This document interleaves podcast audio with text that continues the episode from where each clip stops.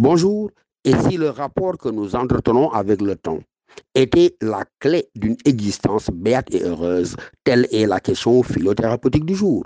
Y répondre nous conduira tout d'abord au constat que nous sommes si souvent enclins à reprocher à la nature son ingratitude à notre endroit. À ce qu'il semble, on ne naît que pour mourir et tout est déjà dès le départ trop tard. Trop tard pour entreprendre, nous disons-nous. Le temps dans sa fuite effrénée, ne nous donnant pas lui-même le temps de l'achèvement, le temps de la réalisation de soi, ainsi que de nos propres projets. Tout se passe alors comme si le temps et l'espace était ce qui nous manquait le plus, au point que ils sont nombreux d'entre nous, secrètement, à souhaiter pouvoir disposer de plusieurs vies pour parachever leur œuvre existentielle.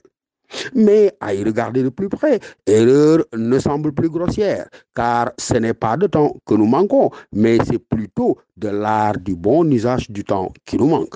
La nature n'est pas avare avec, pas avare avec nous, car le plus souvent, nous vivons suffisamment longtemps, reconnaissons-le, pour nous réaliser intégralement. Il se passe simplement que nous perdons beaucoup de temps en choses futiles, en amusement et en divertissement, consumant ainsi le trop-plein d'énergie vitale dont la nature nous a fait grâce.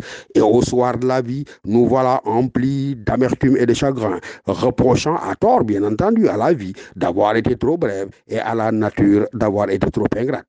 C'est en tout cas la thérapie préconisée par Sénèque auteur de l'ouvrage remarquable de la brèveté de la vie, affirmons, Sénèque, j'ouvre les guillemets, la nature ne nous donne pas trop peu, c'est nous qui perdons beaucoup trop. Notre existence est assez longue et largement suffisante pour l'achèvement des œuvres les plus vastes si les heures étaient bien réparties. Mais quand elle s'est perdue dans les plaisirs ou la nonchalance et quand nul acte louable n'en signale un emploi, alors au moment suprême et inévitable, cette vie que nous n'avons pas vu marcher, nous la sentons passer et sans retour possible l'existence est courte, non telle que nous l'a mesurée, mais telle que nous l'avons faite. Fin de citation. Alors à tous, bonne journée à méditer le rapport au temps et bonne journée à comprendre que notre salut est dans le bon usage du temps de la vie. Merci à tous.